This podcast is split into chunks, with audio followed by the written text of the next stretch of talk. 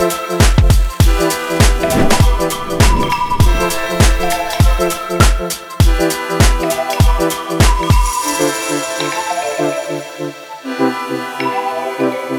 buenas tardes, noches, días, cualquier hora que nos estén escuchando. Bienvenidos a un episodio más de Consultorio 7. Yo estoy muy contenta porque por fin me estoy poniendo en contacto con un gran amigo de la carrera. Él ahorita ya es un gran oncólogo, joven oncólogo, y aceptó la invitación a venir a este podcast. ¿Cómo está, doctor Omar Torres? Muchas gracias, Kiara. Este, gracias por la invitación. Eh, con todos los preámbulos que platicamos, que, oye, fíjate que estoy haciendo esto, me gusta tu proyecto, me deberías de invitar. O sea, honestamente tengo que decir, eh, era algo más así como informal de, ah, me gustaría, me gustaría participar. Claro, te invito. Y fue como, oh, creo que va en serio. Sí. Y pasaron unos meses, hey, ya estoy avanzando, ya estoy en esto, ¿cuándo lo agendamos? dije, no, pues lo prometido, lo, prometido, es deuda. Y, aquí estamos, ¿no? Encantado de, estar aquí. Me da mucho gusto que, que estés saliendo a, experimentar otras áreas, ¿no? De, de, oportunidad, otras áreas enriquecedoras para, como profesional de la salud, ¿no? Y pues como persona en general, me gusta mucho todo lo que, lo que estás haciendo, de la manera en la que lo estás haciendo. Y pues esa es la razón por la cual estamos aquí. Es todo. Bueno, para quienes no tengan este contexto, el doctor Torres y yo somos, somos de la misma generación de medicina general, pero él se especializó en una, en una especialidad muy particular. Especial. Muy especial, muy especial, oncología.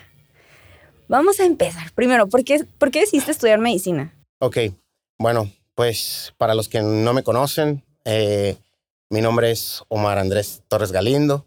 Soy tijuanense, nací aquí en la Clínica 7, me imagino como la mitad de, de los tijuanenses, ¿no? Eh, aquí tuve la oportunidad de, en Tijuana, de hacer todos mis estudios, primaria, secundaria, allá por la colonia Presidentes. ¿En serio? Sí, por allá, allá crecí, eh, allá viví un, un, par de años, ¿no? Eh, fui a la preparatoria federal Lázaro Cárdenas, ya sabes, análisis clínicos, desde ahí va como ya un perfil hacia el área de la salud. No exactamente no sabía qué, pero eh, íbamos por ese camino y al culminar la, preparatoria, pues tomé esa, esa decisión. Porque en realidad yo recuerdo, tengo muchos recuerdos de niño, yo era una persona muy enfermiza, ¿no? Me la vivía en, en el médico. ¿En tu familia hay médicos? No, en mi familia no hay médicos. Mi familia es de números prácticamente toda mi familia, salvo las últimas generaciones, pero antes todo contador, administrador, todo era más hacia el área de números. Yo fui el primer, pues siempre hay un, un loco, ¿no? Que sale por ahí con otras ideas, pero recuerdo que toda mi infancia, o gran parte de mi infancia, estaba en contacto con, con médicos. Eh, yo era una persona, un niño muy enfermizo, eh, tenía alergias, crisis asmáticas. Corría, broncoespasmo. Me reía demasiado, broncoespasmo. O sea, salía al, no sé, un cambio de temperatura, broncoespasmo. Recuerdo haber dado un tour por muchísimos médicos. Mi, mi mamá hizo todo lo que pudo para tratar de, de, mejorar esa condición. Y recuerdo haber conocido a, muchos médicos. Digo, desconozco ahorita eh, qué fue de ellos, ¿no? Pero recuerdo preguntas muy sencillas. Primero, este, es muy difícil estudiar medicina. O sea, recuerdo que a todos les hacía las mismas preguntas. Es muy difícil estudiar medicina. Le costó mucho trabajo estudiar medicina. ¿Cuántos años le invirtió a esto para ser médico?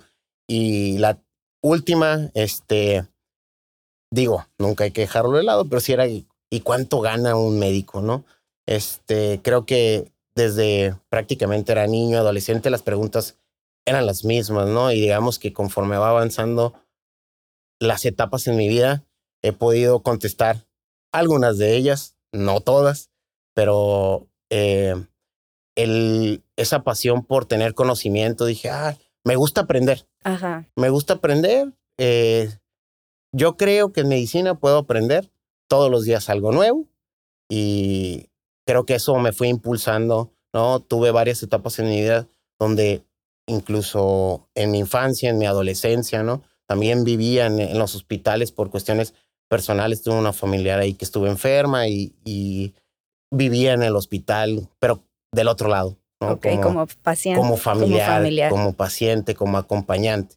Entonces creo que iba tejiendo ahí las dos partes de la, de, de la moneda, las dos caras de la moneda, y decidí entrar a, medicina, ¿no? Orgullosamente egresado de UABC, Cimarrón. Sí, somos cimarrones. Mira que eso explica bastante, explica bastante que tengas la perspectiva desde, la, desde el paciente y del familiar del paciente, porque bueno, vamos a llegar para allá, pero yo he visto que tienes mucho, haces mucho vínculo con tus pacientes y se ve reflejado. Es, es, eres buen médico. Eh, eso espero, eso espero, eso espero uno hace lo que puede. ¿Y por qué decides derivarte a, a Onco? Sabes, eso me gustaría dejarlo para, para más adelante. A más ver, a ver, a ver. Bueno, pues. vamos a dejar picados un poquito ahorita a, los que nos escuchan, ¿no? O nos ven, no sé cómo nos Las dos, las dos van a ser. Sí, espero que nos estén viendo y nos estén escuchando, ¿no? Definitivamente. Entonces, eh, vamos a dejarlo más adelante porque me gustaría eh, complementar por ahí algo más de lo que vamos a platicar. Con eso, vamos a, digamos que vamos a dejarla pendiente, ¿no? Pasaremos a, a, lo que sigue. Bien. ¿Sale? ¿Te parece? Pues como gustes, como gustes. Perfecto. Terminas, terminas entonces la etapa, la, especialidad. La especialidad y actualmente, ¿qué, ¿qué andas haciendo? ok, perfecto. No, pues actualmente, eh, digo, me, me tomó 12 años, ¿no? Poder llegar a decir, ah, soy oncólogo médico. Eh, actualmente laboro en Tijuana. Estoy ofreciendo servicios oncológicos, eh, tanto de manera privada como en medicina institucional, lo cual es una, una medicina que te llena demasiado, ¿no? Enriquece en muchos aspectos, pero pues prácticamente proveedor de servicios, y institución, ¿no? La mañana, en la tarde, fines de semana, y acomodándose como pueda. Te comentábamos, ¿no? El, el tráfico aquí es, sí. es, es impresionante, entonces ahí tratando logísticamente de poder llevar eh, ofrecer estos servicios a la mayoría de los pacientes que lo requieran. ¿no? Yo vi en Instagram que era domingo 25 de diciembre y andaba subiendo que andabas haciendo visita. Una visita. No, la visita médica es, eh, eh, eh, es importante. Trato de siempre no darles ese, ese tiempo a, a, los pacientes porque pues definitivamente el estar hospitalizado no es bonito. No, no, no, no es chido estar en un hospital, sentirte vulnerable en muchos aspectos, ¿no? en, demasiados aspectos y, y es importante eh, e, esa empatía, esa empatía de, de, pues, será 25 de, 25 de diciembre, pero pues 25 de diciembre el paciente está hospitalizado, ¿no? 25 de diciembre, Navidad, ¿no? Celebres o no celebres esa, esas festividades, tengas planes o no tengas planes, el paciente hubo algo que le interrumpió, ¿no? A lo mejor sus planes, lo que sea, y lamentablemente estaba ahí hospitalizado y pues habría que ser empático también con, con esa parte, ¿no? Y antes de adentrarnos más en el tema de oncología, ¿cuántos años te tomó? Son siete años de medicina general que las hiciste en Tijuana. Después. Ok. Eh, pues prácticamente yo hice, cursé la carrera, ¿no? Son cinco años de escuela como tal. Hice mi internado eh, médico aquí también en Tijuana, en el regional número uno del Instituto Mexicano. Eh, el Recuerdo cuando nos dieron las plazas. El servicio, el servicio lo hice justamente ahí en una plaza de vinculación, en el servicio de epidemiología. Un, aprendí muchísimo ese año. En verdad, vi muchas cosas, aprendí demasiadas ¿En el general?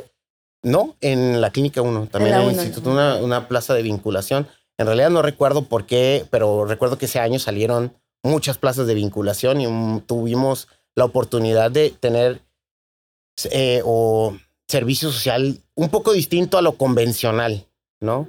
Creo que tiene sus pros, tiene sus contras, o sea, pero en realidad, en lo personal, ese, ese año fue, fue muy bueno, me dio la oportunidad de estar en contacto con una parte de la medicina que, que, no, que no muchas veces estamos en contacto, ¿no? En cuanto a números, cosas administrativas, a ir manejando incidencias, prevalencias, cosas que las veíamos solamente en una clase, las veíamos solamente en algo, pero que en la actualidad me ha servido bastante, ¿no? Como para poder hablar de, de los casos, como de los casos nuevos eh, en oncología, cómo se está comportando. Me encanta ver gráficas, me encanta ver las curvas, que en realidad es gran parte de, de, de lo que uno como oncólogo hace, ¿no? Evaluar datos, sacar conclusiones, poder llevar, tomar mejores decisiones en base a esa, esa evidencia que es importantísimo, ¿no? Entonces siento que ese año del servicio fue muy enriquecido, muy, muy enriquecido. Muchos pacientes eh, de enfermedades infecciosas, vi mucho tuberculosis, VIH, vi, vi muchas cosas muy, hasta una leptospirosis me tocó ver por ahí, o sea, porque no solo la epidemiología hospitalaria se maneja un poquito distinto a la, epidemiología como de primer contacto, ¿no? Entonces hay ciertos casos que hay que buscar. Llega un paciente así como, parece infeccioso, no sabemos mucho qué es, háblenlos de epidemio, a ver si no hay algo que tamizar, tomarle muestras, alguna enfermedad rara, saber de dónde vino, eh, si había viajado recientemente, no sé, riqueciosis, es, muy cosas muy interesantes, muy, muy, muy, y que son súper necesarias para detectar y, y justamente contener pandemias incluso. O sea, justamente siento que el verdadero les dieron foco, me siento yo, ¿no? Eh, considero que a través influenza. ¿no? Es importante la prevención, el tamizaje, tener una logística, un médico completamente encargado de eso, ¿no? especializado en todos esos procesos. Pero pandemia nos vino a demostrar qué tan necesario es tener gente capacitada en estas áreas para tomar decisiones, para tomar acciones, ¿no? Para elaborar esquemas, planes, todos los lineamientos del tratamiento fueron dirigidos por estos por este tipo de personal. Un agradecimiento. Sí, claro, ¿no? De hecho, con ese trabajo salvaron a muchísimas personas. Fue un trabajo conjunto, todas las especialidades participaron, pero definitivamente ese año para mí, hablando del, servicio, fue muy enriquecedor. Pues presentamos el ENARM, eh, afortunadamente tuvimos la posibilidad de tener eh, acceso a, a, una residencia, entré primero a medicina interna ¿Que son tres o cuatro? Ok, hice dos años de medicina ah, interna. Sí, a los dos se Técnicamente, en la actualidad, solo con dos años es suficiente como para poder eh, derivarte hacia el área de, de, oncología médica. El primer año lo hice aquí, en, en, el otro hospital de zona aquí en Tijuana, ¿no? en otro regional, en la Clínica 20. También un año muy intenso, en realidad, muchísimo trabajo. Creo que ese año me sirvió mucho para aprender lo que en realidad iba a ser médico. Mucho te, te cuentan, ¿no? tomando a, a, colusión eso que te, que te, que te decía, de que ah, es muy difícil ser médico. Las respuestas, no, pues este, pues si te gusta, no tanto, ¿no? Son muchos años, hay que estudiar mucho, hay que sacrificar familia, amigos, cosas que vas a ir sacrificando, pero uno en la carrera dice, no es tanto. No es tanto. No es tanto, no, no, pesa tanto, ¿no? Como todos, ¿no? Porque habrá personas que les tuvieron que hacer muchas otras cosas para poder sacar adelante esa carrera, hay otros que a lo mejor no tanto, hay de todo, ¿no? Y todos llevamos un proceso completamente distinto y todos hablaremos o hablamos de nuestro proceso. Claro. Si hacemos match con otra persona que lleve un proceso similar, qué curada porque nos podemos sentir identificados, pero evidentemente todos los procesos son distintos y es, es, importante aclarar eso, ¿no? Pero yo en el primer año de la residencia siento que empecé a encontrar esas respuestas que... ¿Qué estabas haciendo de niño? ¿Qué estaba haciendo de niño? Ah. ¿No? Eh, ¿qué, es, ¿Qué tan difícil era, no? Que tenías, empezabas a tener contacto con personas que lamentablemente estaban mal, que perdían la vida, que había familiares eh, que sufrían, ¿no? Cada vez que un paciente caía en paro. Y los, lo reanimabas, el paciente terminaba intubado, o sea, en un, en un contexto crítico, pero los familiares estaban ahí a pie de cama, ¿no? Y hablaba, se habla mucho del mexicano, cómo lleva esta paz, esta parte del, del proceso de la enfermedad, cómo, eh, ¿qué ves afuera de los hospitales? Familiares. Y está lleno de familiares, los familiares que uno cuando es médico y está del otro lado ¿eh? y está del otro lado dice, bueno, uno como familiar estando ahí, ¿qué puede hacer? Pues muy poco, ¿no? O sea, en el ahí puede dar apoyo emocional, anímico, muchas cosas que eso eh, definitivamente es importante, sí, pero en el área, o sea, ese apoyo si está en su casa o está afuera del hospital y lloviendo, con frío. Confirmo eso, ¿eh? Fíjate que es algo que no me había dado cuenta. En Houston, ni de broma. Claro, está, limpia la periferia. Justamente una de, una de las eh, donde se comparaba era con Estados Unidos, ¿no? En Estados Unidos los servicios de emergencias y todo, o sea, alrededor, pacientes o familiares de los pacientes, pues no. ¿No? Y aquí puedes pasar por cualquier hospital aquí en la ciudad y lo único, lo primero que vas a ver afuera son familiares, ¿no? Entonces, ahí yo creo que empecé a notar esta parte donde, wow, o sea, aquí ya esto es la verdadera parte de la medicina, ¿no? Donde yo puedo, yo puedo impactar en una dinámica familiar importante. ¿Cómo impactar? Y no es que uno se quiera dar eh, importancia, sino, pero, ¿qué dices? ¿Cómo lo dices? Sí. ¿Qué haces? ¿No? Sí, la manera que te vinculas. Si tomas el laboratorio o no tomas el laboratorio, ¿no? Si lo dejas para el ratito o no. O sea, muchas cosas se van sumando, se van sumando, se van sumando y, y hay un resultado. Pero ese resultado para nosotros ahí termina. Pero para otras personas, ahí inicia, ¿no? Entonces, siento que ahí empecé a, a, a notar ciertas cosas que van a ir conduciendo cómo va tomando rumbo todo esto, ¿no? Un año intenso, mucho trabajo, guardias.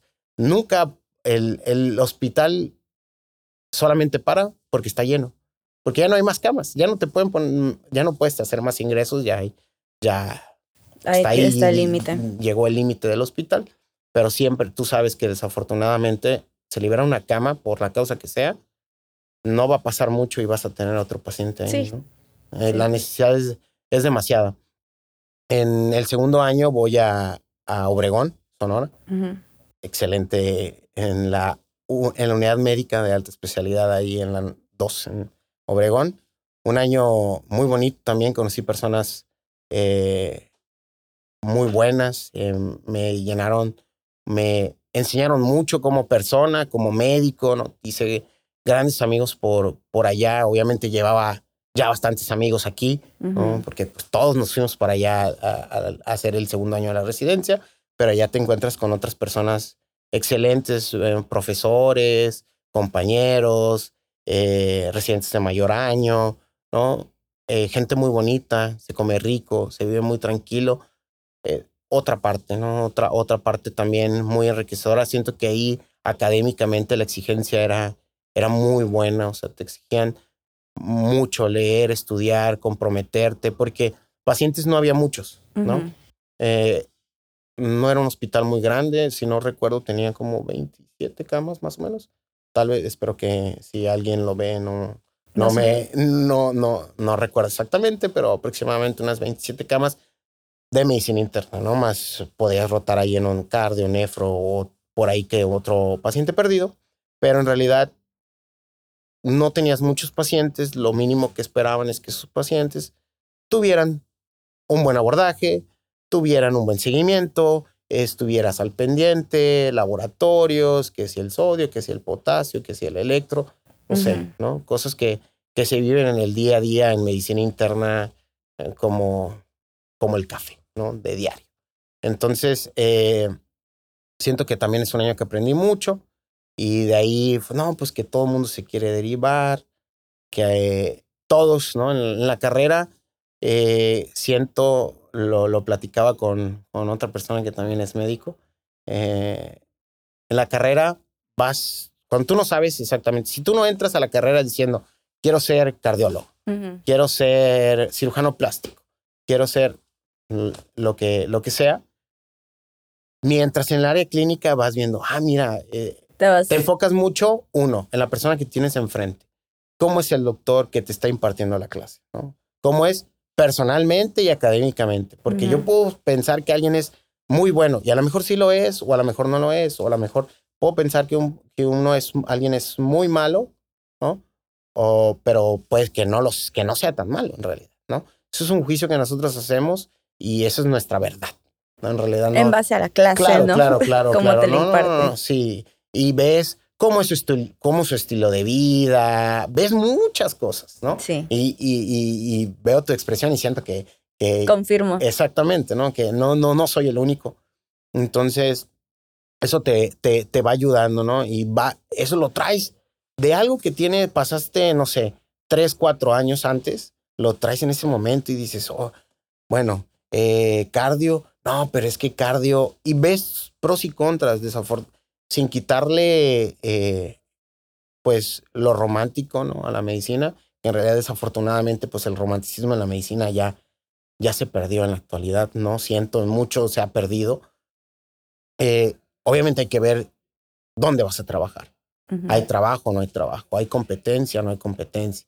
O sea, cómo están las... Hay, es un análisis, porque es una decisión importantísima en tu vida, ¿no? Así como decidir hacer o no hacer especialidad, invertirle en eso o no invertirle en eso, porque en la actualidad hay excelentes médicos de primer contacto, hay, hacen muchísimo, es un médico muy versátil, lo decía, ¿no? Aquí anteriormente, es un médico muy versátil, hay muchísimos campos, pero nuestra visión a veces es muy pequeña y cada vez se va haciendo más pequeña porque, como bien lo decía, ¿no? Uno como especialista también se va reduciendo, Claro. reduciendo, reduciendo los campos de visión. Tengo un, un- un amigo que él entró a la carrera queriendo ser gastro, eh, entró a medicina, a medicina interna queriendo ser gastro, rotó por gastro y dijo, ya no quiero ser gastro. Ya no quiero Y es ser bien gastro. común. Sí, claro, es bien común. ¿Y ya, por qué ya no quiere ser gastro? Es que ya no quiero ser gastro porque el gastro se enfoca solamente en lo gastro y tuvo algunos conflictos, o sea, personales ¿no? en, su, interior, decir, no, pero es que sí, si yo quiero ver eh, la hipertensión también, yo quiero también darle seguimiento a otras cosas y es como, no, pues es que tú eres gastro, tú vas a ver el reflujo, tú vas a ver X o Y. Entonces dijo, no, es que eso no es lo que yo quiero para mí. Yo no quiero limitarme en que en algo porque pues hasta ahí llega mi especialidad. Entonces él dijo, no, es que mejor voy a ser internista. Súper, y lo veo muy feliz ahorita siendo internista. Es que esa ¿no? es la clave. Esa es la clave, encontrar algo, genuinamente hacer contacto contigo y saber qué te gusta. Claro. Porque Pues- de ahí también, de, de ahí también reflejas en tu trabajo el placer que tienes en hacerlo y se nota, pues. Y- Y, eso está, eso es, no tiene precio, la verdad. es, eh, es, im- es importantísimo, o sea, hay que tener en cuenta que estas decisiones impactan a largo plazo de una manera impresionante, ¿no? Desde hacer algo frustrado, hacer algo, algo eh, que genuinamente lo, lo disfrutas, ¿no? Con todos los bemoles, porque pues tampoco voy a decir que es fácil, ¿no? Pero eh, en, la, en la carrera, pues nadie te dice muchas cosas. Yo digo, no, que espero creer que otra vez, no soy el único, ¿no?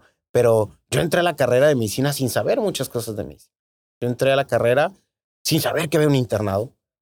Sin, no manches, sin ¿en saber serio? exactamente, sí, sin saber exactamente. No soy el único, ¿eh? Quiero decirte, no voy a ventilar a nadie aquí, pero no soy el único, ¿no?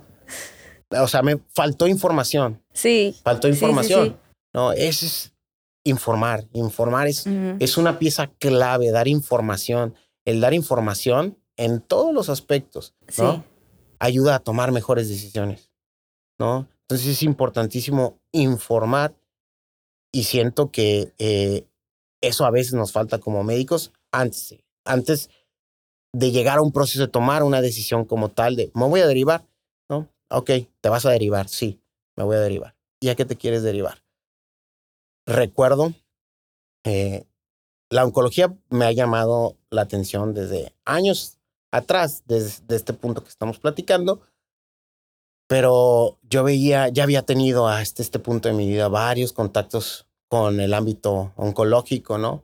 Personal, eh, profesional también, ¿no? Los pacientes que ves en la, en, no necesariamente en la sub, ¿no? Esta es medicina interna, pero ves pacientes oncológicos. Eh, y desde ahí ya iba marcado que es que me gusta, me gusta mucho el paciente oncológico, eh, me gusta mucho la ciencia de la oncología, es, un, es, es, una rama que tiene demasiada, demasiada ciencia, tiene muy, también es una especialidad muy versátil, hay, hay mucho por hacer como oncólogo médico, pero definitivamente la parte del servicio es, es, es de las más enriquecedoras, ¿no? Entonces digo, no, pues, ¿sabes qué? Definitivamente me voy a ir a oncología. Mucha, hubo gente que decía, sí, ¿estás seguro? Porque, o sea, eh, espero no me dejes mentir, pero la mayoría, la mayoría del personal médico le tiene un miedo, un pavor a la oncología. y, y es el primer día de mi residencia, mi, mi jefe, el jefe de residentes en ese entonces, mi R5, eh, uno, uno pensaba, no, pues uno, la presentación me va a preguntar que por qué oncología. Dijo, yo no les voy a preguntar por qué oncología. Dijo, aquí cada quien tiene sus, sus motivos personales, económicos, por lo que quieran. Eso, eso ya es muy su, muy su, muy su asunto. Su argot. Muy su asunto. Pero, este, es, es importantísimo que sepan que aquí hay mucho trabajo. Se trabaja, trabaja mucho. Hay, hay mucha necesidad y es importante que el paciente no abandonarlo. ¿Por qué? Porque ¿qué vemos en los pases de visita de medicina interna? Dijo, ¿qué veían ustedes en los, en los, pases, en los pases de visita de medicina interna? El paciente tiene cáncer. Y siguiente paciente, ¿no? Y se acabó. El paciente tiene cáncer. El paciente tiene cáncer metastásico. Que es cáncer que se va ah, para de un punto de... Ah, para aclarar una metástasis es un implante de tumor fuera de donde este nació, ¿no? Así se nació en la mama y se fue al hueso, o algún otro, algún otro sitio, ¿no? Pero eso no puede pasar aquí, ¿no? Eso no puede pasar aquí, no puede ser porque sería ilógico. Ay, ¿para qué estás ahí? ¿No? Pero esa parte me quedó grabada, fue como que dije, es, es que sí, o sea, eso es lo que, o por lo menos yo vi muchas veces en, en lo que llevaba de práctica clínica hasta ese punto de mi vida, que el paciente oncológico era algo aparte, ¿no? Que tanto, oh, es que estoy en quimioterapia, uy, ya le piensas hasta ver, hasta para darle paracetamol o meprazol, lo que sea. Pero ¿qué, qué, ¿qué, quimio está tomando? Eh, no sé, es, es un miedo importante esto y es miedo, ¿por qué? A lo desconocido. Es un miedo a lo desconocido. Volvemos a la misma información. Siento que falta información acerca de, de este tipo de, de enfermedades, ¿no? Que, que vemos y tienen muchísimo estigma. Bien. Y de ahí te avientas tres años en... Tres años en Monterrey. En Monterrey. Sí, en la, en la, unidad médica. Cinco, siete. Siete de medicina general, dos de internista y tres de, de, oncología, la especialidad de oncología. Entonces, estamos hablando de 12 años. 12 años. 12 años y ya llevas un año que regresas a Tijuana, a Tijuana Ajá. Inicias tu práctica y cuando volvemos a tener contacto en redes, sale por ahí un tema que a mí, mira, dije, me, buah. Precisamente eso que estás hablando de cómo en tu servicio social, la epidemiología, eh, te das cuenta de cómo está aumentando la incidencia, cómo está la relación de los presupuestos y la enfermedad y la población y, y quedé impactada. claro, mira, creo que es una necesidad, es una necesidad en la actualidad empezar a ver de otra manera esta enfermedad, la enfermedad como tal. Siento que ya tenemos que verlo como un verdadero problema de salud pública, ¿no? ¿Por qué? Porque desafortunadamente la, incidencia va aumentando, ¿no? Los casos de cáncer de los 90 para acá aproximadamente han aumentado en un 30%. Entonces, te habla, obviamente esto es consecuencia de muchas cosas, ¿no? Mejores métodos diagnósticos, estudios de escrutinio, o sea, prevención, O principalmente. sea, quieres decir que anteriormente, o sea, que siempre ha Era estado, pero era más difícil detectarlo. claro. Entonces no se tenía la- Entonces- la, estadística. Exactamente, ¿no? Ok. Hay más casos nuevos, Ok, pero la otra contraparte, cada vez hay menos muertes. ¿no? Cada vez hay menos muertes, cada vez hay más diagnósticos, pero diagnósticos en etapas tempranas, ¿no? Donde todavía hay muchísimo por hacer, hay, donde hay pacientes que se curan de, de esto, ¿no? Y salen adelante. Entonces, eh, es importante que a veces nos bombardean, es que están, están aumentando, están aumentando, están Ajá. aumentando, pero eso es solo una parte y es lo que te digo, es, es parte de, de, de, enseñarnos a que tenemos que ver un contexto, un panorama completo antes de tomar una opinión o tomar una decisión, ¿no? Entonces, definitivamente considero que en la actualidad es importante que a lo mejor en, en, en esferas un poquito más elevadas se, se siente, ¿no? Y te voy a poner un ejemplo clarísimo, un, un ejemplo que, pues, a varias personas que me conocen, y espero que tengan la oportunidad de estar eh, compartiendo esto con nosotros, eh, se los he dicho, ¿no? El cáncer cervicuterino. Cáncer cervicuterino de las neoplasias eh, con mayor mortalidad en países de vías de desarrollo, como lo, como lo es México, ¿no? Y en un gran porcentaje está asociado a infecciones por virus de papiloma humano, para lo cual en la actualidad tenemos una vacuna que puede prevenir esto, ¿no? Yo no lo veo en los esquemas de vacunación. Hay, que, hay que saber de la vacuna. Hay que convencer a las personas que eso es una inversión, porque tiene un costo, ¿no? Y depende la cobertura de la vacuna, también eh, pueden aumentar los costos, ¿no? Pero definitivamente ese costo es muchísimo menor que el tratar a una persona con un cáncer, ¿no? En relación a todo lo que pudiera llegar a necesitar quimioterapia, cirugía, radioterapia y la, eh, en, la, en realidad, pues la mayoría consume, si no es que lo, los tres ¿no? principales servicios, ¿no? que son estos en la oncología, ¿no? la radioterapia, se trata con, con radiación, es un esquema de tratamiento de, para el cáncer, cirugía oncológica o quimioterapia, ¿no? tratamientos para matar células. Entonces, entonces, estos costos pues, la- son elevados, ¿no? Entonces, eh, el costo de la vacuna es muchísimo más barato. Entonces, ¿Y la eh, vacuna se puede aplicar a cualquier edad o cómo están actualmente los esquemas? ok, eh, de, eso puede variar, ¿no? Ok. Usualmente son adolescentes, Ajá. pero también eh, está recomendado eh, en, en personas que tienen ya, por ejemplo, displasias, ¿no? Para disminuir el riesgo de progresión a una enfermedad invasora, ¿no? O sea, hay que revisar cada caso. Y en Tijuana ahorita, ¿cuáles son los, así como el top 3 de los cáncer, del cáncer? Pues en realidad es, es global, ¿no? Ok. En, en, hombre, en hombres, pues, definitivamente el cáncer más importante es el cáncer de próstata, que también tiene un, un, un, un estudio preventivo, ¿no? El antígeno prostático, ya no necesariamente el tacto, ahora que, ¿no? El antígeno prostático nos puede ayudar bastante a partir de los 40 partir de- años, ¿no? Eh, el segundo cáncer sería pues, cáncer de pulmón en, en- eh, y colorectal. sería, Ah, ¿no? ok. En hombres, ¿verdad? En hombres, En ¿no? hombres. mujeres definitivamente el cáncer de mama ocupa el primer lugar, ¿no? Uno de cada ocho, una de cada ocho mujeres.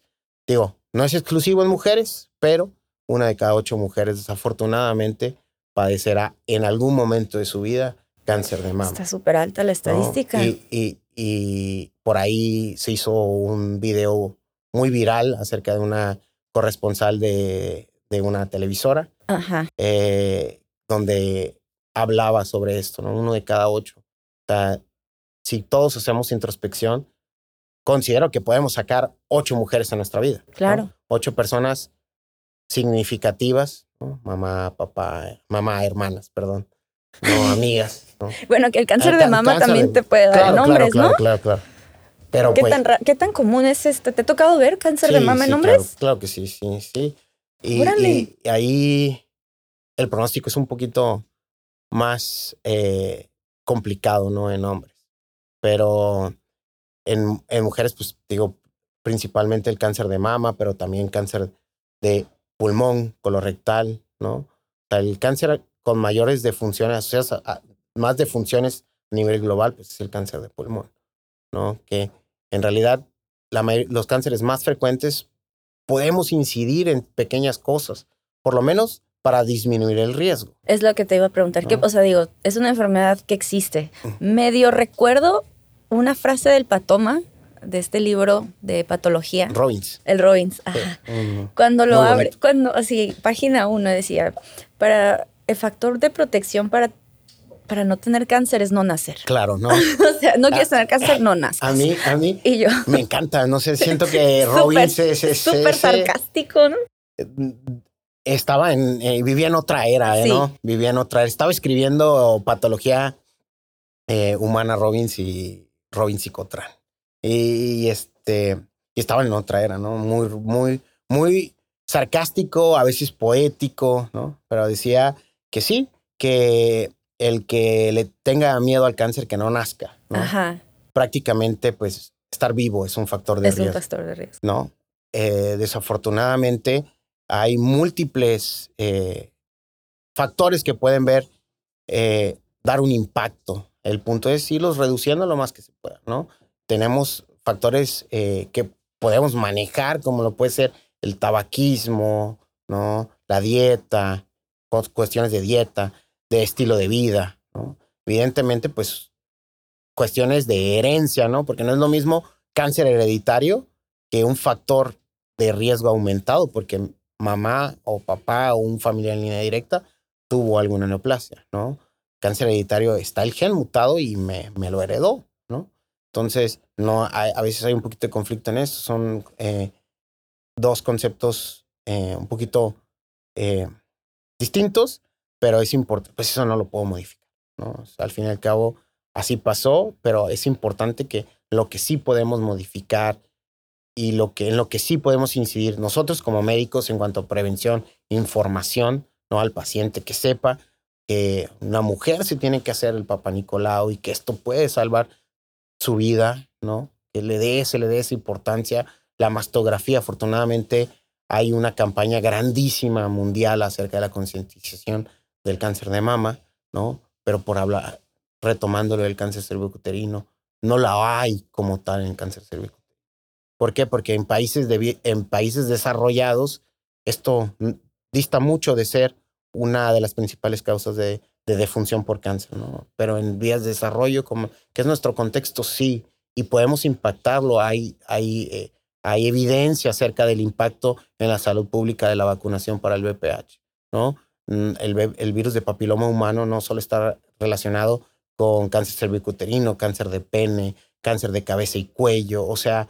Que esta vacuna se pone en hombres y mujeres. Sí, claro, claro, ¿no? Es, es, es, es importante ir tomando esas innovaciones eh, en, en, el, en la medicina y poderlas implementar también para políticas de salud pública. O sea, eso impactaría mm, demasiado en, en costos en incidencias eh, y, hay muchas, muchos beneficios, ¿no? Y, y tenlo por seguro que si a una paciente le dices esto, le preguntas, o sea, su, vida cambia, ¿no? Cambia radical por algo que tal vez una vacuna pudo haber ayudado. ¿no? Y en este contexto de la prevención y el exceso de información. Claro en que el teflón te puede dar cáncer, eh, algunos desodorantes, los parabenos, pero también la contraparte de la medicina alternativa y se vio con Aislinn Derbez. Los comentarios que, hizo, ¿no? Y que fueron súper controversiales.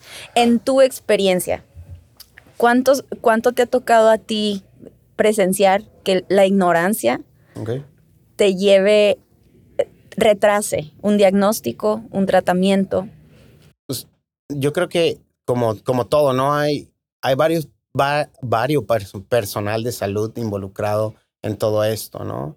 El como tal, los tratamientos alternativos o la medicina alternativa y, mucho de lo que se habla, eh, como tal, el, el, el diagnóstico no considero que se vea tanto retrasado, ¿no? Ok. Se puede retrasar por muchas otras, muchas otras cuestiones, ¿no? Creo que minimizar síntomas es, es, es clave, ¿no? Es, es como la, minimizar los síntomas es la pieza clave eh, por lo cual se retarda el diagnóstico, ¿no? Es un dolorcito, después se me pasa. Es una bolita, al rato se baja, ¿no? Es un sangradito, al rato se quita, ¿no? Y no necesariamente tiene que estar 100% sintomático, o sea, todo el día sintomático. Pueden, los síntomas pueden ir y, venir, y lo más peligroso es que la mayoría son asintomáticos en etapas tempranas, ¿no? Entonces, como tal, el diagnóstico no considero que sea tanto eh, entorpecido por, por esto. Obviamente, eh, hay un contexto social que envuelve a todas las personas, ¿no? Creencias, religión, muchas cosas que pueden ver afectadas, pero considero que el minimizar síntomas eh, es el error más grande. Uno como médico, también minimizar los síntomas del paciente. O sea, si, si el paciente tiene cuatro meses con dolor abdominal y le han dado múltiples tratamientos, pues algo no anda bien. O sea, a veces eh, es importante solamente, así sean 5 o 10 minutos de consulta, que los 5 o 10 minutos tu, tu, atención esté completamente, no digo, no, quiero aclarar, no estoy diciendo que la consulta se debe dar en 5 o 10 minutos, no, para nada, pero si el tiempo que le vayas a dar, que esté estés completamente enfocado en el paciente, ¿no? Es lo, es lo mínimo que el paciente eh, espera y, y, necesita de ti, porque tú eres el que tiene los conocimientos entonces, hay cosas, a veces esas cosas son las que pueden retrasar. Obviamente, la contraparte del tratamiento, pues eso ya es otra historia completamente distinta. ¿no? ¿Has tenido pacientes que dicen, no, quimio no, gracias, voy a tomar mi, mi tratamiento claro, alternativo? Sí, sí, sí, sí, sí, bastantes, ¿no? Eh, en realidad, yo creo que la gran mayoría de los pacientes combinan los tratamientos, ¿no? Ok. O sea, creo que sin miedo, sin miedo a errar, creo que lo más escuchado en, en la consulta, por ejemplo, el, el té de guanábana, ¿no? Té de guanábana. Órale. Eh, té, no, doctor, es que me dijeron que el té de guanábana es, es muy bueno para el cáncer, que sube las defensas, que el sistema inmunológico. Pues está bien, ¿no? O sea, la esperanza es lo último que muere.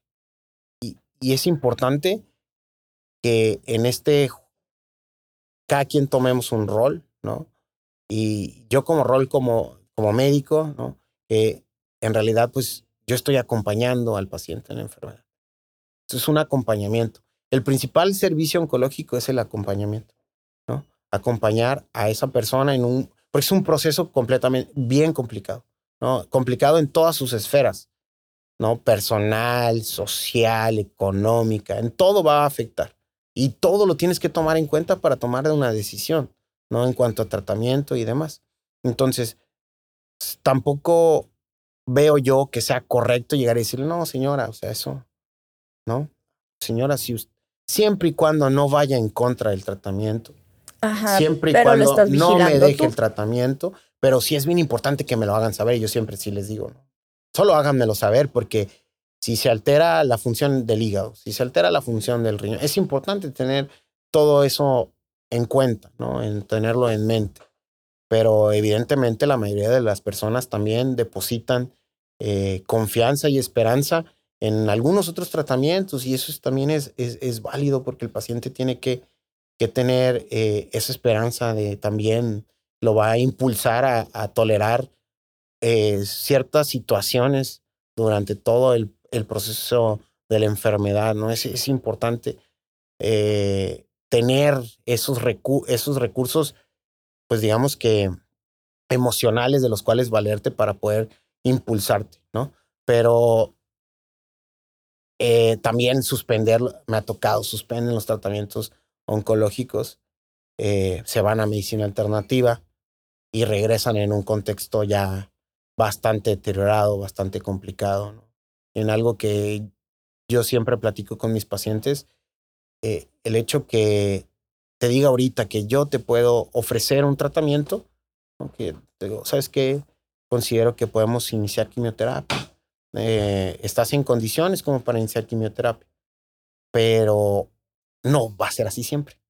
¿no? Si tú me dices, no, me voy a ir a terapia con, con imanes, con, eh, con per, no sé, o sea, la terapia que, que, que tú gustes y mandes, ¿no? Porque sé que eso, es un, tiene, es una industria de medicina alternativa muy importante, por lo menos aquí en Tijuana. En México vi una estadística de la INEGI que el 70, y 70% cree más en la medicina alternativa, em, chamanería, santería, y el, el, restante es el que cree en la medicina alópata. No, o sea... Y dije, ¿qué estamos haciendo mal? Para que se siga, o sea, para que se siga perpetuando a pesar de que hay medicina basada en evidencia. Y creo yo que es el lenguaje en, y la difusión. Por ahí un, un, un, un oncólogo, ¿no? que, con el cual tuve la oportunidad de platicar recién llegué aquí. Un, un oncólogo que me... O sea, yo platiqué con él y me, me transmitió una paz, ¿no? Y que siento que es, es algo que siempre le voy a agradecer. Eh, me dijo, la de, eso se ha vuelto un gran negocio. Y lo principal es no es el tratamiento, es la atención. Es la atención que le brindan. Cuando dijo, en el momento, o sea, el paciente, si tú llegas con una necesidad, ¿no? Y ellos buscan la manera de resolvértelo y te lo hacen ver que están buscando una manera de resolvértelo, que a veces uno como médico pone, el, pone la barrera, ¿no? Es esto, es esto y se acabó, es esto, ¿no? No hay más pero el, para ellos tiene dolor, tiene dolor, no hay que hacer algo, tiene dolor, tiene dolor, eh, tiene esta molestia, no, ahorita no, ahorita se lo voy a resolver, le voy a hacer, aquí que con le voy a aplicar esto, le voy a poner esto, se tiene que tomar esto. O sea, es algo muy similar a lo que nosotros hacemos, pero nosotros no le ofrecemos tal vez la misma atención. No, se sienten distinto con esa atención y con esta atención. ¿Y en cuál van a depositar la confianza? pues tal vez en el que los hace sentir más cómodos, más seguros, porque es importante transmitirle una, esa seguridad. Pero es que el principal daño a todos esos tratamientos los ha hecho, pues, digamos que la industria eh, cine, series, ¿no? Eh, ¿Qué es lo primero que uno piensa cuando dice a una paciente con quimioterapia? Ve a una persona alopecia sin cabello, ¿no? Es muy característica en un, un porcentaje de, de, de, pacientes en tratamientos con, con, quimioterapia, abrazando una taza del baño, vomitando y diciendo, ya no puedo más, ¿no? Ese sí, es, Eso es una icónico. Eso es el, el, el, lo que uno, uno trae su mente cuando, cuando escucha a un, una paciente en tratamiento con quimioterapia. Pero eso dista mucho de ser la, la, la verdad, dista mucho de ser la condición actual, ¿no? Afortunadamente tengo pacientes que llegan y me dicen, doctor, ¿sí me puso quimioterapia? ¿Por qué? pues que no sentí nada. Y yo así como que, ah, pues ¿quieres sentir o, o qué? No, no, no, no, no, pero pues es que yo, yo había leído, yo había escuchado, o sea, desinformación. Ajá. Desinformación. Y qué triste que si hay personas que tienen tanto foco usen ese foco para desinformar, ¿no? Porque, o sea... Sí, sí, espero, fuerte. Espero no, no, no, no, no crear mucho conflicto. No, ya pasó el conflicto hace como un mes. Pero... Pues claro, ¿no? O sea, imagínate que yo le dijera, oye, ven, siéntate aquí y, y dile a, a esta persona que tiene un diagnóstico de, de una enfermedad oncológica que su cáncer es porque le falta optimismo. ¿No? sí, está fuerte. O, dile a esta persona que se acaba de acaba de sobrepasar seis meses de quimioterapia ¿no? y es un proceso complicado, ¿no? Y que el tumor no respondió como esperábamos, pero pues a lo mejor fue porque le faltó optimismo en su en su haber, ¿no? Sí, estuvo muy desafortunada su, contribución. O, a un familiar, ¿no? Que también, eh, la enfermedad oncológica, siempre le digo a mis pacientes, pues no, es una enfermedad que no solo afecta a la misma persona que lo, que lo, que lo vive, ¿no? Vive, afecta al, al que está al lado, al entorno familiar, al entorno social. Entonces es importante que nosotros tomemos, no nos vamos a hacer a lo mejor cargo de la familia, pues, pero es importante tomar en cuenta que el familiar también siente. Sí, de hecho, una de las preguntas que surgieron en Instagram fue esa precisamente. El, porque a veces les pega más a los familiares que al mismo paciente. Sabes, aquí yo creo que cada, cada paciente vive, cada persona y el paciente viven un duelo completamente distinto. Eh, el duelo no siempre dura lo mismo para todas las personas y a veces nos enfrascamos en cierta etapa, ¿no? Entonces, mm, te voy a poner un ejemplo. Yo estoy en la consulta y desafortunadamente hay, habrá que platicar sobre el resultado de una biopsia, ¿no? Una biopsia es tomar una muestra de tejido, de un tumor, un tumor es una bola en general, ¿no? Vamos a decir tumor, bola. Entonces hay, una, hay un aumento de volumen, un tumor, tomaron una biopsia, ese tumor desafortunadamente está conformado de células malas, es un cáncer, ¿no? Entonces va con una familia, con un familiar, y yo le puedo decir, señora, ¿sabe qué? Mire, eh, la razón de todo esto que está pasando, desafortunadamente, ese es, es el diagnóstico. Eh, y a lo mejor ella entra en negación. No, esto no está pasando, esto no está pasando, esto no está pasando. Y el otro, el, el otro familiar se, de la, entró y se pasó a la ira. Y se, se prende y se enoja y, no, doctor, pero es que, o sea, y uno dice, no, pues le pegó más al, le pegó más al familiar. No, es que tal vez el duelo, porque el duelo no solo implica una pérdida, sino también que, es para aceptar un diagnóstico. Esos son diagnósticos que conllevan un duelo, así como una enfermedad, no sé, eh, enfermedad renal crónica, el que te hayan eh, amputado una extremidad, son cosas que llevan un proceso, ¿no?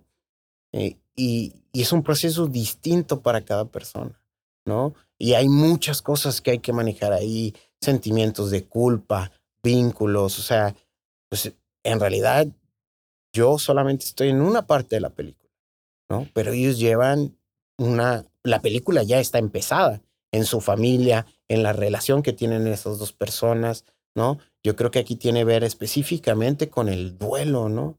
Que cada persona vive un duelo completamente distinto. Hay, habrá personas que, que entran directamente y ya están negociando ¿Cómo voy a sobrellevar esto? ¿Qué tengo que hacer aquí y allá? Ay, yo soy bien de esas. Entonces, en vez de, en, vez de enfrascarse tal vez en una etapa, todo, todo el mundo vive un proceso distinto y yo creo que esto es lo que, lo que hace, ¿no? Que, que lo tomemos de manera distinta, pero como oncólogo considero que no puedo dejar pasar, ¿no? O no puedo perder de vista que el familiar también es importante, el familiar también lleva un proceso. Y, y es importante que también se le dé difusión más a otros servicios complementarios que son muy importantes en la oncología, como lo puede ser la terapia, ¿no? Los psicooncólogos, los tanatólogos, hasta los de nutrición oncológica. Es importantísimo porque son rubros que a veces están completamente descubiertos, ¿no? Y, se ocupa apoyo no solo en el momento en el que te doy el diagnóstico. No, no ocupas apoyo solamente cuando vienes a la consulta a ver un laboratorio, a ver un estudio de imagen, a, a tomar una decisión, ¿no? No solamente se necesita ese apoyo en ese momento, se necesita prácticamente, es un proceso y se va a necesitar a lo largo de todo el proceso. Y es otra cosa que desafortunadamente carecemos en, en, muchos, en muchos eh, instituciones. ¿no? Y es, y es ahí, bien, y ahí viene ligada a otra pregunta que también hizo el público a través de Instagram. Porque siempre pensamos, porque se piensa que cuando se da el diagnóstico de cáncer es igual a muerte? Pues películas, ¿no? Este, vamos a echarle la culpa a todas las películas. no, o sea, fíjate, te voy a contar una anécdota. Este, yo a mis residentes eh, cuando yo estaba en el último año, recuerdo haberles dicho a mis residentes de primer año, se van a dar cuenta que la oncología no es lo que ustedes piensan. la oncología no es lo que la gente piensa. La oncología a veces no es lo que la mayoría de los médicos pensamos a veces, ¿no? En el, antes de estar en de lleno, ¿no? Evidentemente hay pacientes que, que no tienen el desenlace que quisiéramos, ¿no? No lo voy a negar, es, es, algo con el que vivimos día a día, ¿no? Pero si tienen la oportunidad, o sea, de ir a una consulta oncológica, pues uno está acostumbrado al paciente que ve en hospital, ¿no? Hospitalizado, que desafortunadamente ya tiene una condición muy delicada, una enfermedad muy avanzada, donde ya hay eh, afectación a varios, en varios sitios, ya está muy comprometido. Eso es lo que usualmente vemos como médicos en la consulta, pero no estamos viendo, o perdón, en el hospital, ¿no? Pero no estamos viendo la otra contraparte en la consulta donde hay, un, hay una paciente que lleva tres, cuatro años libre de enfermedad de un cáncer gástrico. No vemos un, el señor que con cáncer de pulmón, que tiene metástasis, ¿no? que tiene unas mutaciones porque ha cambiado demasiado la oncología, ¿no? Y tiene tres años en condición metastásica y vive bien, ¿no? El cáncer de próstata metastásico que tiene unas pastillitas y que está bien controlado, ¿no?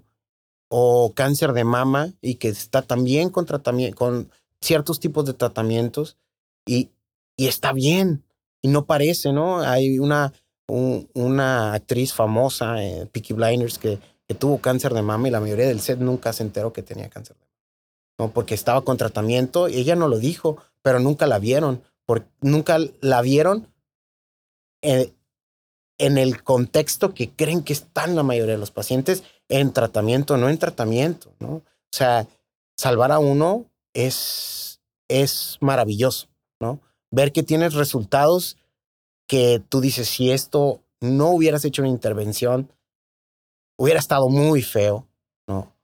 Pero real, apoyar, servir en uno, en los casos que sean, ¿no? Pero siento que acá uno es muy valioso.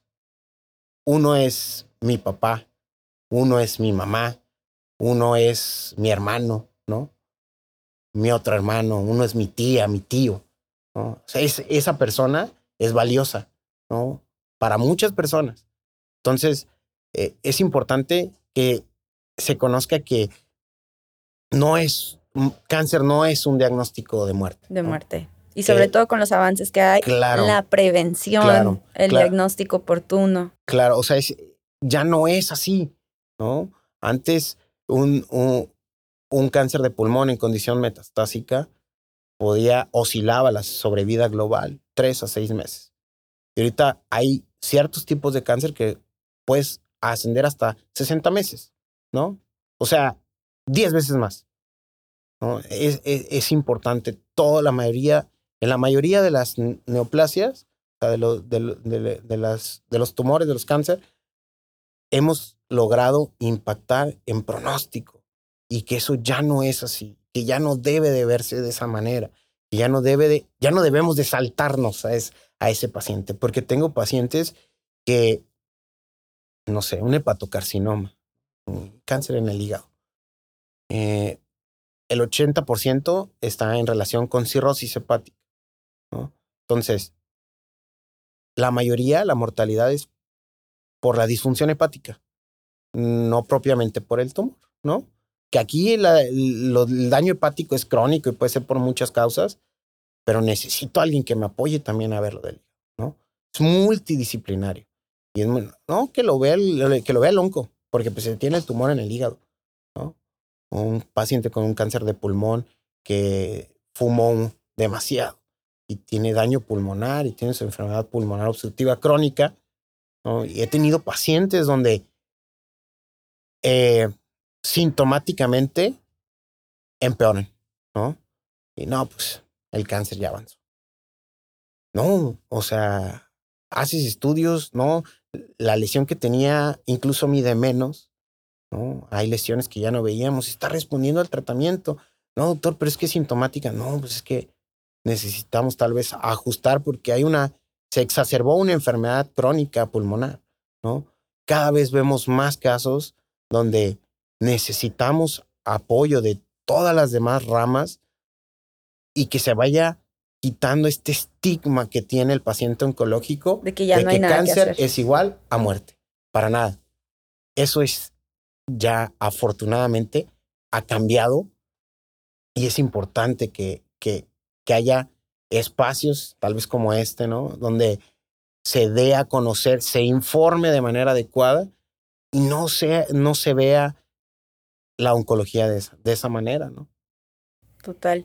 ¿Y qué estudios? Yo sé que van acorde a las etapas de vida, dependiendo de nuestra edad, los estudios de tamizaje, o sea, de prevención.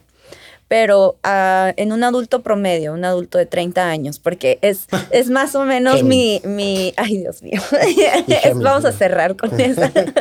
es más o menos la población con la que interactúo, ¿no? Entre claro. los 30, 35 tal vez.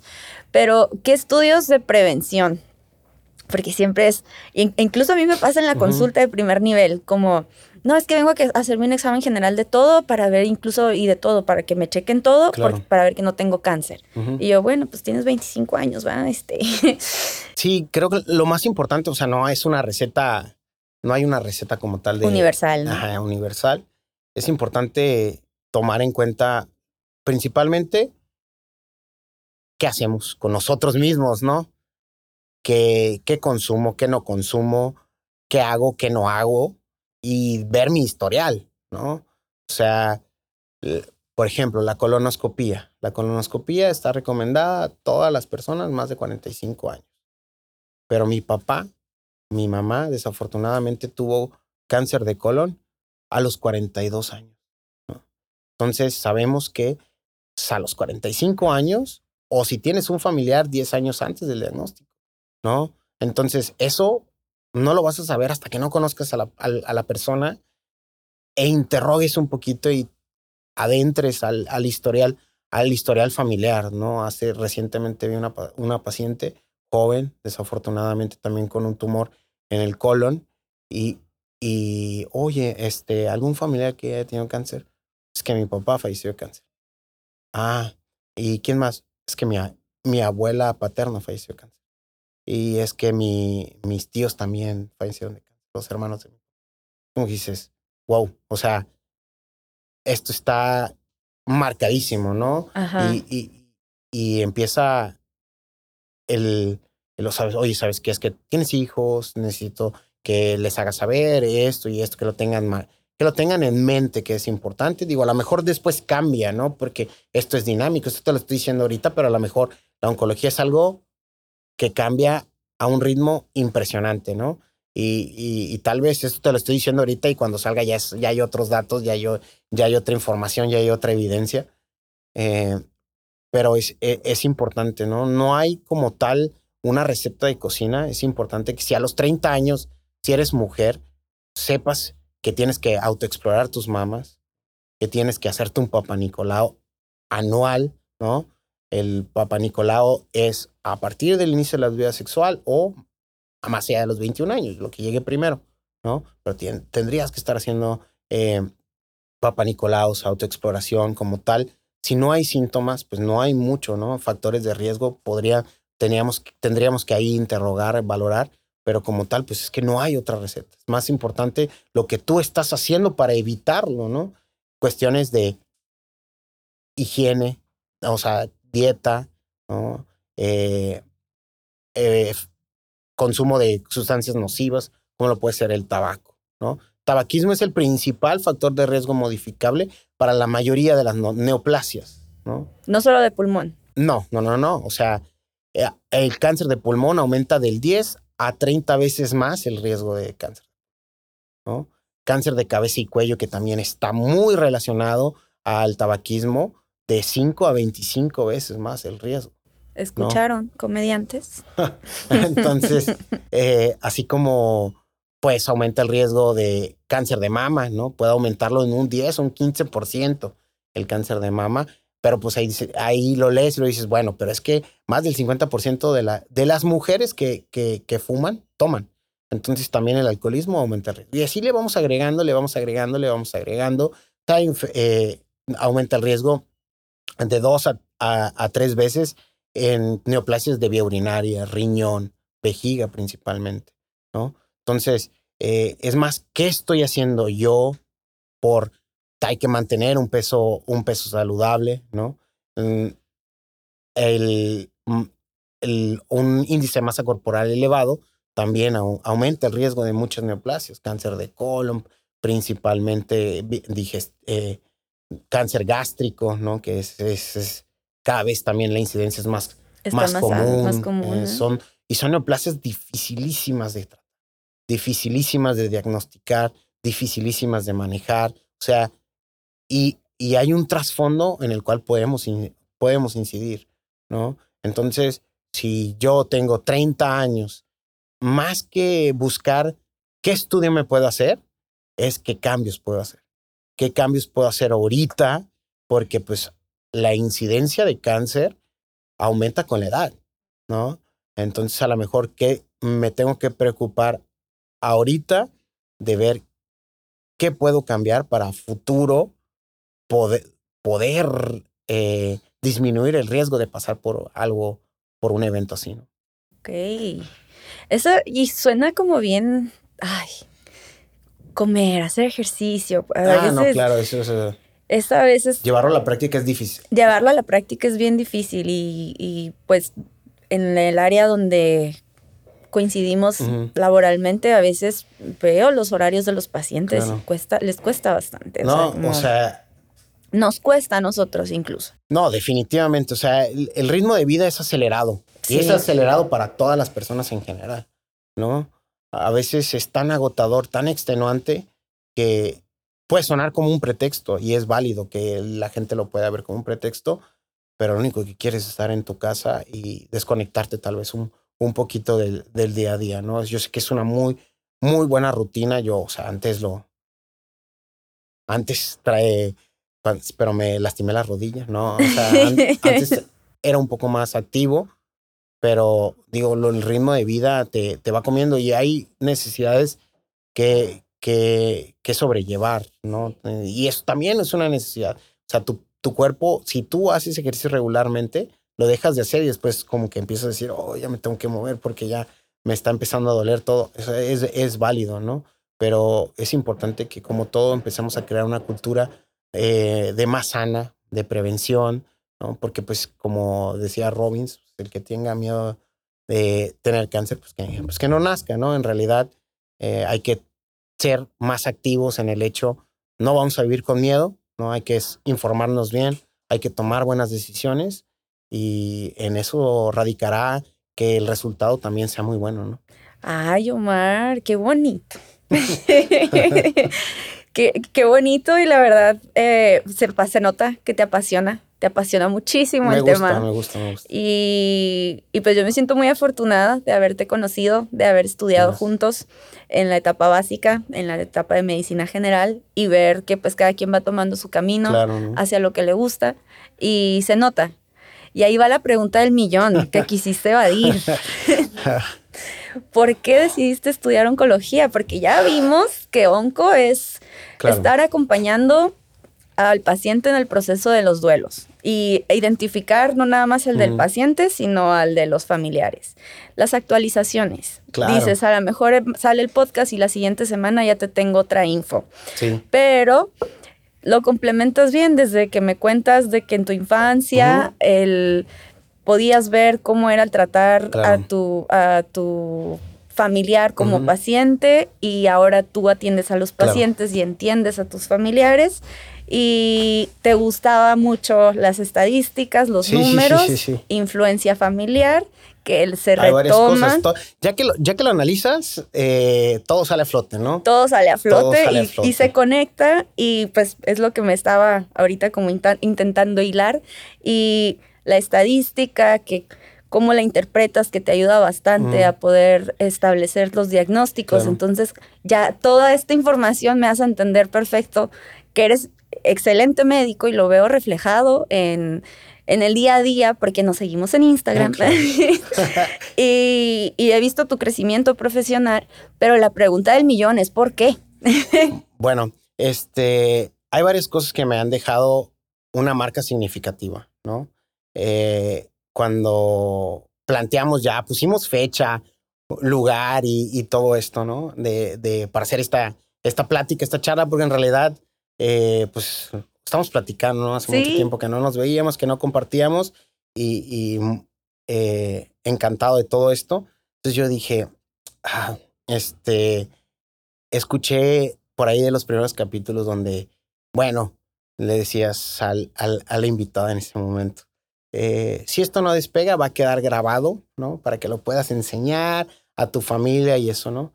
Siento que en mi vida personal siempre he sido muy cerrado, ¿no? La mayoría de la gente me tiene un concepto mío como una persona eh, fría, soy muy sincero, so, trato de ser muy objetivo en la mayoría de las cosas que hago, ¿no? Entonces, eh, es importante porque, pues espero que mi familia vea esto, ¿no? Definitivamente.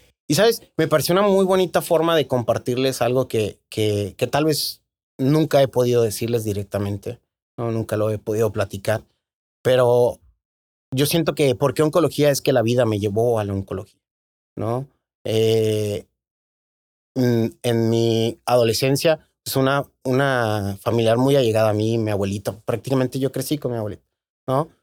Mis papás están se- eh, se- divorciados, ¿no?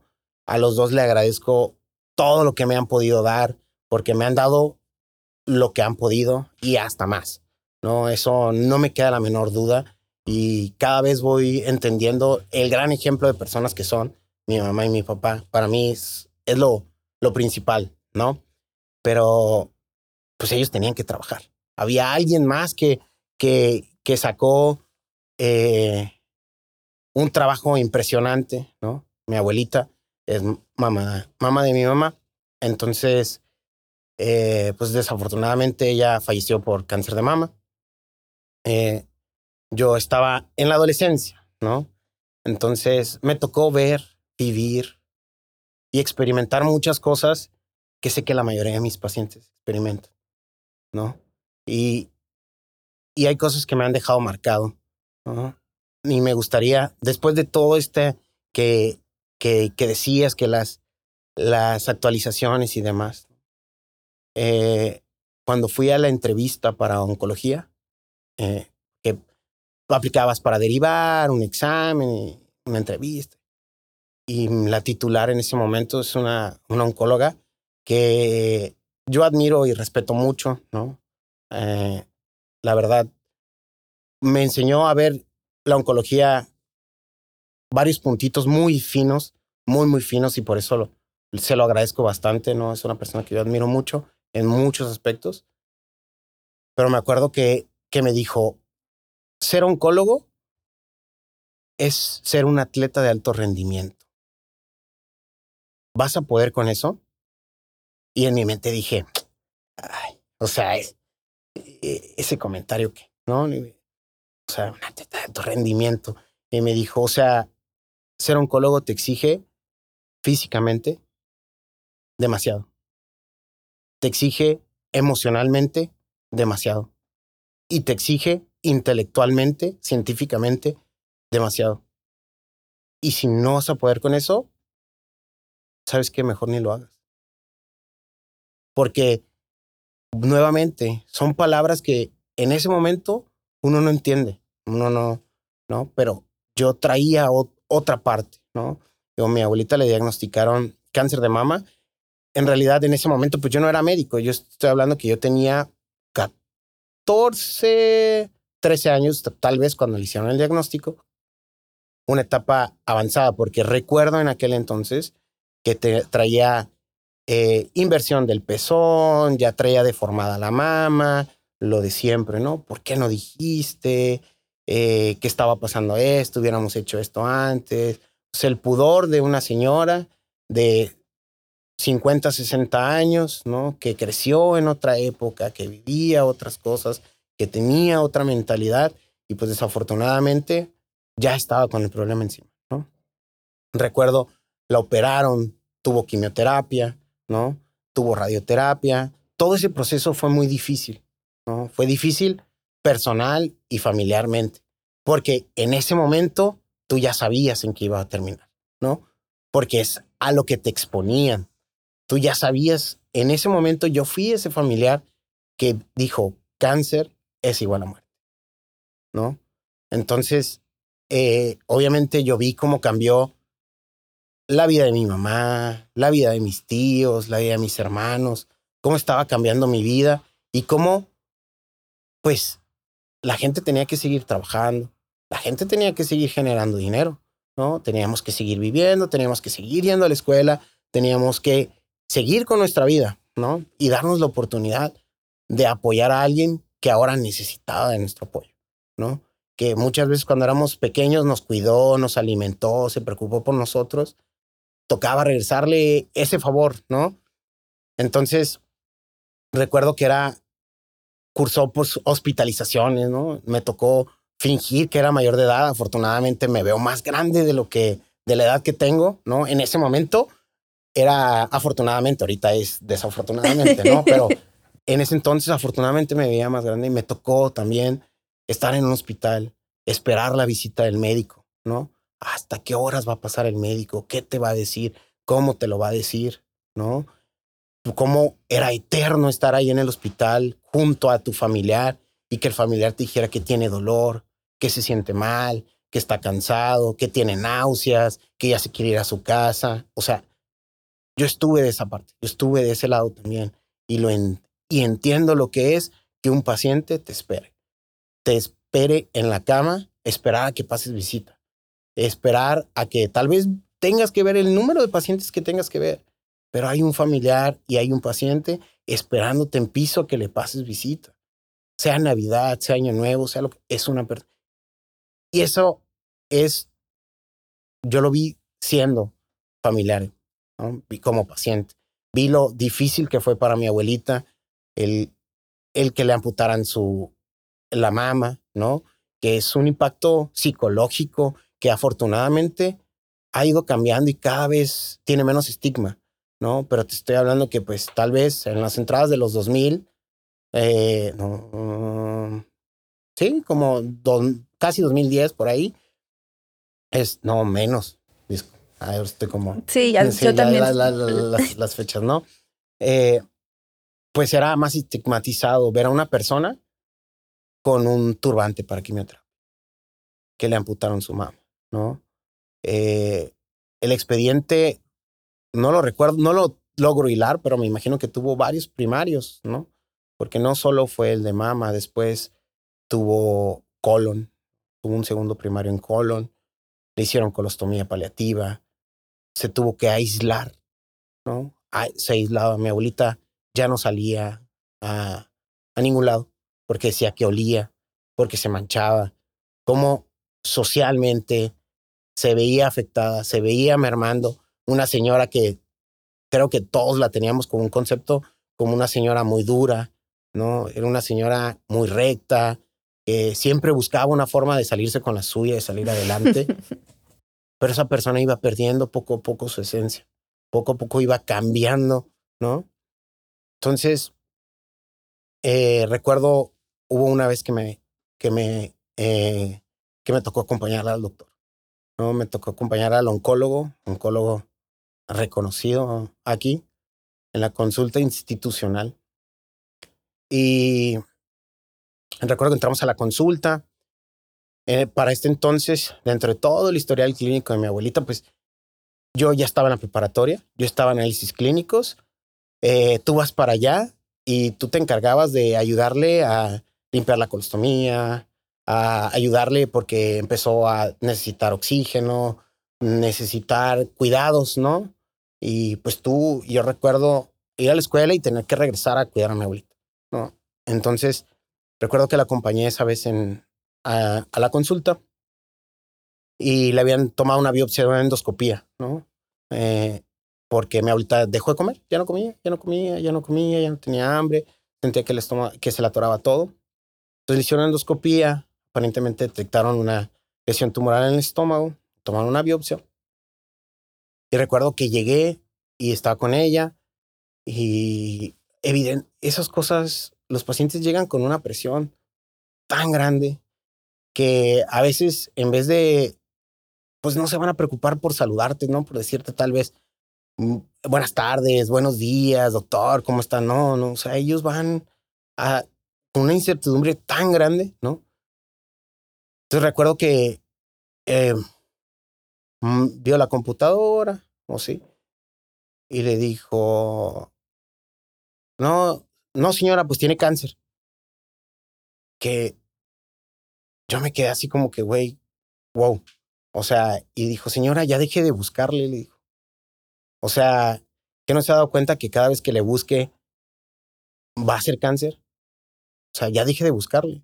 Ya no hay nada más que hacer, ¿no? Y ahorita empezó a llorar. Doctor, pero es que como me dice que tiene cáncer, pues si tengo cáncer en otro lado, en otro lado. Sí, señora, pues es que usted tiene cáncer en todos lados. Ya deje de buscar. Ya deje de buscar porque entre más busque, más va a encontrar. Yo recuerdo que en ese momento quedé, wow, impactado. Dije, aguanta, ¿qué, se supone que está pasando aquí? Que no se supone que deberías de ofrecer algo, algo distinto a solamente, señora, deje de, de estar buscando, ¿no? Entiendo, porque ahora estoy del otro lado y sé que formar vínculos es una espada de doble filo. ¿no? Sí, entiendo completamente esto, pero recuerdo que ese día dije, güey, yo puedo hacer mejor tu trabajo. Yo puedo hacer, yo puedo hacer ese trabajo mejor que tú. Y yo quiero hacer ese trabajo mejor que tú, ¿no? Obviamente, esa percepción estaba llena de ira, ¿no? Estaba llena de sentimientos negativos porque yo era el familiar. Yo era ese familiar que entró a un duelo porque dije, en verdad voy a perder a mi abuelita. ¿no? En verdad esto ya no, ya no tiene remedio. Esto va, va para el lado que nadie, nadie quisiera, ¿no? Entonces, siento que de ahí fue un, un cambio radical en donde sí quiero hacerlo, pero quiero hacerlo porque ahora en mis pacientes, ¿no? me veo reflejado a mí, veo reflejado a mi mamá, a mi familia, porque tuve la fortuna de haber pasado primero como familiar, de verlo de primera mano antes de dar este tipo de atención, este tipo de charlas, ¿no? Creo que eso es lo que definió como tal que dijera, va, voy a ser oncólogo. Mi abuelita tuve una oportunidad de platicar con ella antes de que falleciera. Y ella me lo dijo. O sea, yo no quiero que seas médico. Me dijo, no lo hagas, no lo hagas. No lo hagas. Pero uno a veces no, eh, no entiende, ¿no? Y el compromiso personal. Y sé que después, más adelante, hubo varios pacientes que me han marcado, ¿no? Que me ha, que me ha dado un, una enseñanza. No puedo decir que todo ha sido bueno, ¿no? hay cosas malas. Eh, definitivamente ahora entiendo ese, eso que me dijo la doctora, ¿no? un atleta de alto rendimiento, te exige demasiado en, muchas, en muchos sentidos, ¿no? Que definitivamente eh, es algo extenuante, es algo eh, difícil, pero muy bonito, muy bonito, porque el paciente oncológico es sumamente agradecido, ¿no? Eh, el, paciente oncológico está, busca cualquier cosa para llenarse de esperanza, para sacarlo adelante, ¿no? Los pacientes van a buscar los medios, todas las formas, van a agotar todos los recursos, ¿no? Y lo menos que a veces necesitan es escuchar algo tan, no hay, no hay nada más, ¿no? Y no es que trates de alimentar una esperanza que no tiene, ¿no? Hay formas, es, hay formas, ¿no? Hay formas de canalizarlo donde la esperanza tal vez está en quitarle su dolor. Las, las, las, las formas están tal vez en solucionar otras maneras, ¿no? solucionar otros problemas, solucionar, cerrar, cerrar ciclos, ¿no? De que tengan esa oportunidad de hablar, de platicar, de decirse lo que se tienen que decir, ¿no? Creo que eso es lo más bonito de la oncología, que, que son personas que vas a que esa persona, sin querer, me dejó marcado de por vida, ¿no? Y siento que yo puedo ser ese médico que va a dejar de marcado de por vida a pacientes y a familiares, ¿no? Y definitivamente estoy convencido que me gustaría ser la otra contraparte, no el que alguien diga, yo puedo hacer eso y lo puedo hacer mejor que tú. Y qué bueno, ¿no? Porque necesitamos muchos oncólogos, necesitamos gente que quiera hacer las cosas bien, ¿no? O sea, conozco muchos oncólogos muy buenos. No, pero Tengo sí, muchos sí colegas. Haciendo, sí lo estás haciendo muy bien. Eh, eh, espero que sí, porque pues es algo, es algo personal, ¿no? Que trato de hacerlo de la mejor manera, porque no, nunca se me va a olvidar la, el verdadero motivo por el cual estoy ahí. Estoy agradecido con todos los que me han apoyado, familias, amigos, ¿no? Demasiado, pero definitivamente siento que, que ese vínculo, esa conexión, nunca fue más fuerte como cuando es en ese momento, ¿no? Definitivamente sé que he sido el malo por, en, en algunas situaciones, ¿no? Por, pero hoy entiendo que mucho tiene que ver con ese proceso del familiar, ¿no? Que dar una mala noticia hay protocolos completos de cómo dar una mala noticia. Desafortunadamente en la residencia a veces no, te, no, no, se toman el tiempo de podértelo explicar, ¿no? Y si tú como, como profesional quieres no tener un mal impacto en eso, necesitas investigarlo, necesitas revisarlo, porque pues esto es del día a día, ¿no? Es, eh, es malas noticias comúnmente, pero es saber cómo dar esas malas noticias, saber cómo puedes transmitir algo bueno dentro de lo malo, ¿no? Y, definitivamente, pues creo que eso, hay cosas que me han dejado marcado de por vida y la oncología me ha dejado marcado de por vida, ¿no? Tanto antes de como después de, y pues quién sabe qué me vaya a deparar. Mucho éxito. Yo lo veo venir apenas llevas un año en Tijuana, tu nombre ya se está escuchando en las recomendaciones. Espero que sí. Y el hecho de que hayas tenido esta apertura también, que la gente se permita, permita conocer el otro lado. Claro, ¿no? Eh, ayuda bastante, ayuda bastante. Y me sacaste una lagrimita con la historia. Eh, pero también habla de que tienes, eres muy resiliente. Y y yo creo que tu abuelita va a estar bien orgullosa. Espero y toda tu familia. Espero que sí. Para cerrar, una, una pregunta más del público comediante, no puede faltar. que porque un cáncer no se lleva bien con un Géminis. Pregunta. No, pues es que mira, básicamente es, hay bastante evidencia científica, ¿no? Respecto a que las personas de signo zodiacal Géminis y por ahí uno que otro Virgo, por ahí Aries, no sé, este, pues son de mal pronóstico, ¿no? Son factores de mal pronóstico.